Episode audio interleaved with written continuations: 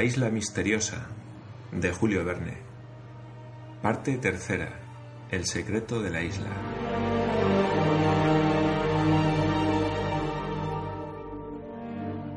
Capítulo 6. Se interrumpe el telégrafo entre la dehesa y el Palacio de Granito. La gran preocupación de los colonos por el momento era verificar la exploración completa de la isla, ya decidida, que tendría dos fines descubrir el ser misterioso, cuya existencia no era ya discutible, y al mismo tiempo saber qué había sido de los piratas, el retiro que habían elegido, la vida que llevaban y lo que podía temerse de su parte.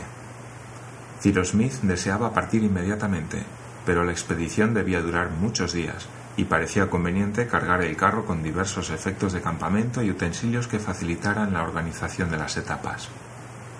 Ahora bien, en aquel momento uno de los onagros, herido en la pata, no podía ser enganchado al carro. Necesitaba unos días de descanso y se creyó poder aplazar la partida para dentro de una semana, es decir, para el 20 de noviembre. En aquella latitud corresponde al mes de mayo de las zonas boreales, era primavera. El sol entraba en el trópico de Capricornio y daba los días más largos del año. La época debía ser completamente favorable para la expedición proyectada, expedición que, si no alcanzaba su principal objetivo, podía ser fecunda en descubrimientos, sobre todo desde el punto de vista de las producciones naturales, puesto que Cyrus Smith se proponía explorar los espesos bosques del Far West que se extendían hasta el extremo de la península serpentina. Durante los nueve días que debían preceder al de la marcha, se convino en dar la última mano a las tareas de la meseta de la Gran Vista. Sin embargo, Ayrton debía volver a la dehesa, donde los animales domésticos reclamaban sus cuidados. Se decidió que pasaría en ella dos días y no volvería al Palacio de Granito hasta después de haber dejado ampliamente provistos los establos. Cuando iba a marchar, Cyrus Smith le preguntó si quería que uno le acompañase, indicándole que la isla no era tan segura como antes. Ayrton respondió que no necesitaba compañía, que él bastaría para todo y que por lo demás no temía nada. Si ocurría algún incidente en la dehesa o en los alrededores, avisaría inmediatamente a los colonos por un telegrama dirigido al Palacio de Granito. Ayrton partió el 9 al amanecer, llevándose el carro tirado por un solo onagro y dos horas después el timbre eléctrico anunciaba que todo lo había encontrado en orden en la dehesa.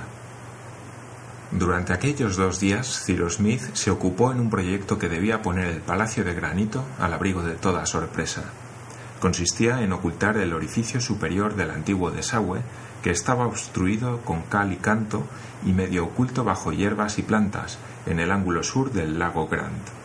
Nada más fácil de llevar a cabo, puesto que bastaba volver a levantar dos o tres pies el nivel de las aguas del lago que ocultarían por completo el orificio. Para levantar este nivel Bastaba establecer un dique con las dos sangrías hechas al lago y por las cuales se alimentaban el arroyo de la glicerina y el de la gran cascada. Cyrus Smith animó a los colonos para este trabajo y en breve se levantaron los dos diques que superaban de siete a ocho pies de anchura por tres de altura y que fueron construidos con trozos de roca bien cimentados. Terminado este trabajo, era imposible sospechar que en la punta del lago existiese un conducto subterráneo por el cual se escapaba en otro tiempo el sobrante de las aguas. Huelga decir que no se obstruyó enteramente la pequeña derivación que servía para alimentar el receptáculo del Palacio de Granito y hacer funcionar el ascensor. Aquel retiro, seguro y cómodo, podía desafiar toda sorpresa y todo golpe de mano. Las obras quedaron rápidamente realizadas y Pencroff, Gedeon Spilett y Harbert tuvieron todavía tiempo de hacer una expedición hasta el puerto del globo. El marino deseaba ardientemente saber si la pequeña ensenada, en cuyo fondo estaba anclado el Buenaventura, había sido visitada por los piratas. Precisamente, dijo, esos caballeros han tomado tierra en la costa meridional y si han seguido el litoral, quizás han descubierto el puertecito, en cuyo caso no doy medio dólar por nuestro Buenaventura. Los temores de Pencroff no carecían de fundamento, y por consiguiente pareció muy oportuna una visita al puerto del Globo. El marino y sus compañeros partieron la tarde del 10 de noviembre. Iban bien armados. Pencroff, al meter ostensiblemente dos balas en cada cañón de su fusil, movía la cabeza con cierto aire que no presagiaba nada bueno para quien se le acercara mucho, hombre o fiera, según él decía. Gedeón Spilett y Harbert tomaron también sus fusiles y hacia las tres de la tarde salieron del Palacio de Granito. Nab les acompañó hasta el recodo del río de la Merced y después de haberles dado paso, levantó el puente. Se había convenido en que la vuelta de los colonos se anunciaría por un tiro a cuya señal Nab volvería a restablecer la comunicación entre las dos orillas del río. La pequeña caravana se adelantó por el camino del puerto hasta la costa meridional de la isla. La distancia no era más que de tres millas y media, pero Gedeón Spilett y sus dos compañeros tardaron dos horas en atravesarla, porque fueron registrando toda la orilla del camino, tanto del lado del espeso bosque cuanto del pantano de los Tadornes. No encontraron huellas de los fugitivos que, sin duda, no sabiendo todavía cuántos eran los colonos ni qué medios de defensa tenían, se habían ido a refugiar a las partes menos accesibles de la isla. Pencroff, al llegar al puerto del globo, vio con gran satisfacción al Buenaventura tranquilamente fondeado en la estrecha ensenada. Por lo demás, el puerto del globo estaba tan oculto entre las altas rocas que ni desde el mar ni desde la tierra se le podía descubrir hasta no estar encima o dentro de él. Vamos, dijo Pencroff. Esos tunantes todavía no han venido aquí. Las altas hierbas van mejor a los reptiles y los encontraremos en el Far West. Lo cual es una fortuna, añadió Harbert, porque si hubieran encontrado el Buenaventura, se habrían apoderado de él para huir y no podríamos volver pronto a la isla Tabor. En efecto, dijo el periodista, es importante llevar un documento que dé a conocer la situación de la isla Lincoln y la nueva residencia de Ayrton para el caso de que el yate escocés volviese. Pues bien, el Buenaventura está ahí dispuesto a todo, señor Spilett, repuso el marino. Él y su tripulación están preparados para salir a la primera señal. Creo, Pencroff, que haremos eso luego que se termine nuestra expedición por la isla. Es posible que ese desconocido, si logramos encontrarlo, sepa mucho más que nosotros sobre la isla Lincoln y la Tabor. No olvidemos que es el autor del documento y quizás sabe a qué atenerse sobre la vuelta del yate. Mil diablos, exclamó Pencroff. ¿Quién puede ser ese hombre, ese personaje que nos conoce y a quien no conocemos? Si es un simple náufrago, ¿por qué se oculta? Somos buena gente y la compañía de personas honradas no es desagradable para nadie. ¿Ha venido voluntariamente aquí? ¿Puede abandonar la isla si le da la gana? ¿Está todavía en ella? ¿Se ha marchado ya? Hablando así, Pencroff, Harbert y Gedeon Spilett se habían embarcado y recorrían el puente del Buenaventura. De repente, el marino, habiendo examinado la vita sobre la cual estaba arrollado el cable del ancla, dijo Vaya, esto sí que es raro. ¿Qué pasa, Pencroff? preguntó el periodista. No he hecho este nudo. Y Pencroff mostraba la cuerda que amarraba el cable sobre la vita para impedirla desasirse. ¿Cómo que no? preguntó Gedeón Spilett. No, lo juraría. Es un nudo plano y tengo costumbre de hacer dos cotes. ¿No se habrá equivocado, Pencroff? No, señor, no me he equivocado, afirmó el marino. No cabe equivocación, porque tengo la mano hecha a esos nudos y la mano no se engaña. Entonces los presidiarios habrán venido a bordo, dijo Harbert.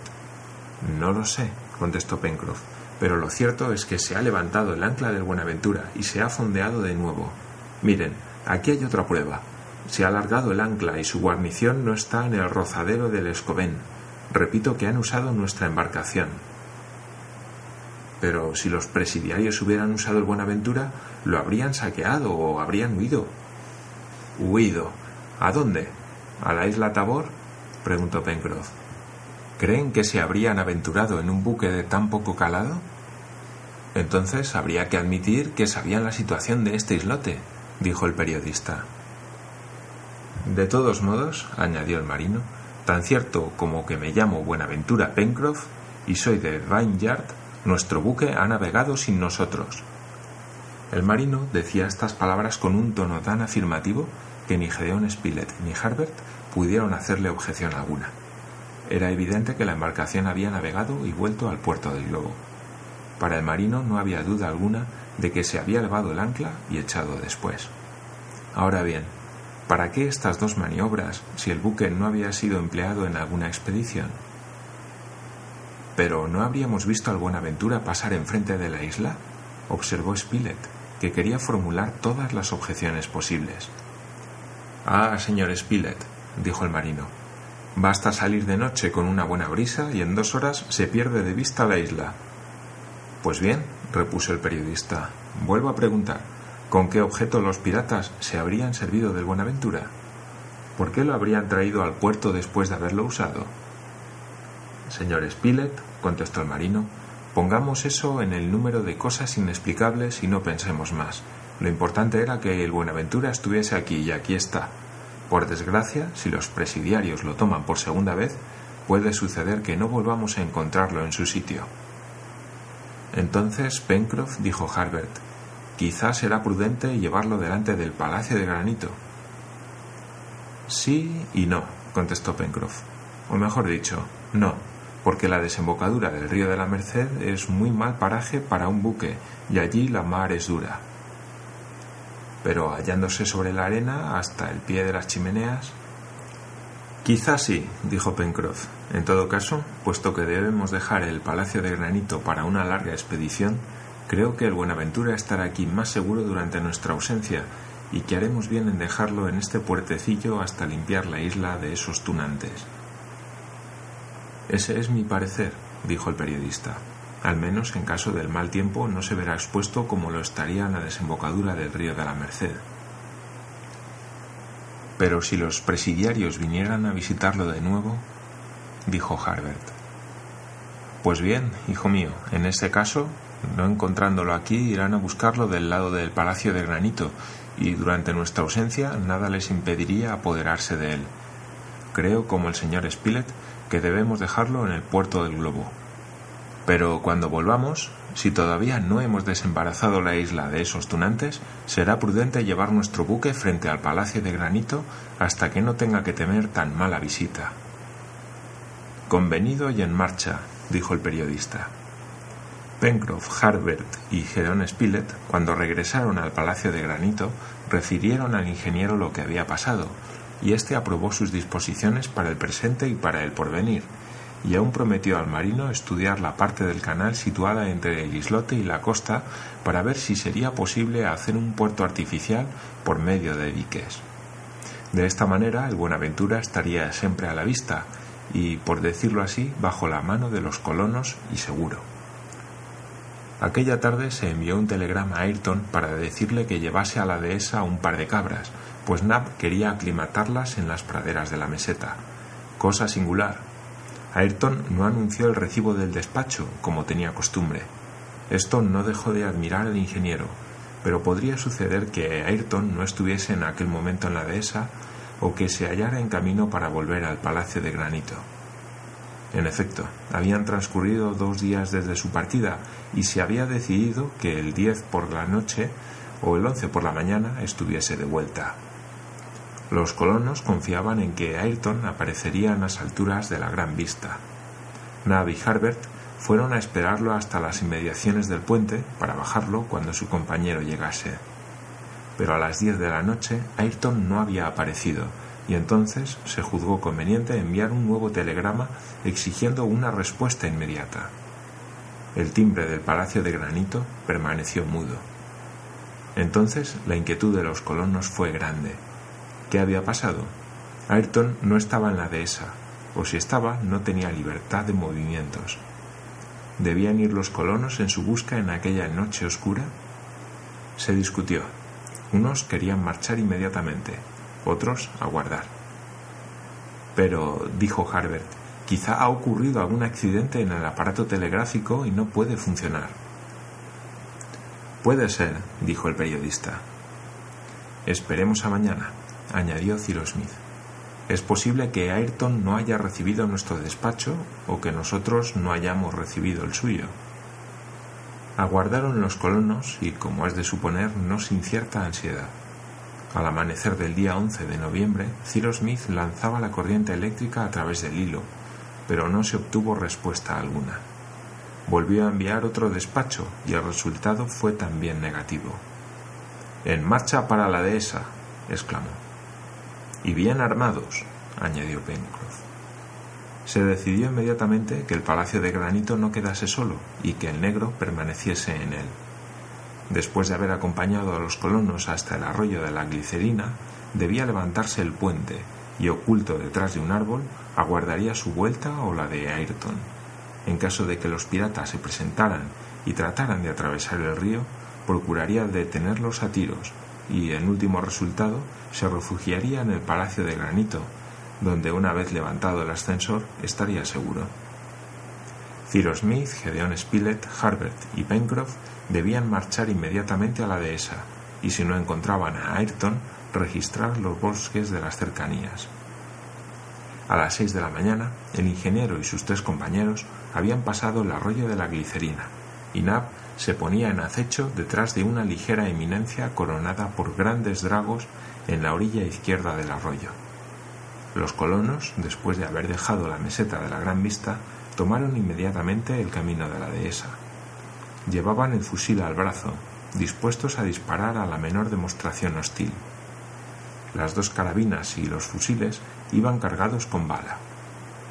A cada lado del camino la arboleda era bastante espesa y podía ocultar a los malhechores, que a causa de sus armas habrían sido verdaderamente temibles. Los colonos marcharon rápidamente y en silencio. Top los precedía corriendo por el camino y entrando algunas veces en el bosque, pero siempre mudo y no dando señales de nada extraordinario. Y podía contarse que el fiel perro no se dejaría sorprender y ladraría a la primera apariencia de peligro. Cyrus Smith y sus compañeros seguían a la vez que el camino la dirección del hilo telegráfico que unía la dehesa con el palacio de granito. Habían andado unas dos millas sin haber observado nada extraño. Los postes se hallaban en buen estado, los aisladores intactos y el alambre regularmente tendido. Sin embargo, desde aquel punto el ingeniero observó que la tensión del cable parecía menor. En fin, al llegar al poste número 74, Harbert, que iba adelante, se detuvo gritando El alambre está roto. Sus compañeros apretaron el paso y llegaron al sitio donde el joven se había detenido. El poste derribado estaba atravesando el camino. Era evidente que los telegramas del Palacio de Granito no habían podido recibirlos en la dehesa, ni los de ésta en el Palacio de Granito. El viento no ha derribado este poste, dijo Pencroff. No, repuso Gedeón Spilett. Han cavado la tierra por el pie y la mano del hombre lo ha sacado de su sitio. Además, el hilo está roto, añadió Harbert, mostrando los dos extremos de alambre separados con violencia. ¿La rotura es reciente? preguntó Cyrus Smith. Sí, dijo Harbert. Es indudable que no hace mucho tiempo que se produjo. A la dehesa, a la dehesa, exclamó el marino. Los colonos estaban a mitad de camino entre el palacio de granito y la dehesa. Quedábanles dos millas y media que andar y echaron a correr. En efecto, debía presumirse que algún acontecimiento grave había ocurrido en la dehesa. Sin duda, Ayrton habría podido enviar un telegrama que no había llegado, pero esto no alarmaba a sus compañeros. Había una circunstancia más inexplicable. Ayrton había prometido estar de vuelta el día antes por la noche y no había aparecido. En fin, no sin motivo se había interrumpido toda comunicación entre la dehesa y el Palacio de Granito. ¿Y quiénes, sino los bandidos, podían tener interés en interrumpirla? Los colonos corrían con el corazón oprimido por la emoción. Se interesaban sinceramente por su nuevo compañero. ¿Le encontrarían muerto por quienes en otro tiempo había sido jefe? Pronto llegaron al sitio donde el camino seguía la corriente del arroyuelo derivado del arroyo rojo, que regaba las praderas de la dehesa. Entonces moderaron el paso para no hallarse muy fatigados en el momento en que pudiera ser necesario emprender la lucha. Los fusiles no estaban en el seguro, sino montados, y cada cual vigilaba una parte del bosque. Top lanzaba sordos gruñidos, que no eran de buen agüero. El recinto de la empalizada se presentó a través de los árboles. No se veía en él ninguna señal de deterioro. La puerta estaba cerrada como de ordinario, y un silencio profundo reinaba en la dehesa sin que se oyeran ni los balidos acostumbrados de los muflones ni la voz de Ayrton. Entremos, dijo Cyrus Smith. El ingeniero se adelantó, mientras sus compañeros vigilaban a veinte pasos de él, dispuestos a disparar. Ciro Smith levantó el picaporte de la puerta e iba a empujarla cuando Top ladró con violencia y sonó una detonación por encima de la empalizada, a la cual respondió un grito de dolor. Harbert, herido de bala, había caído en el suelo.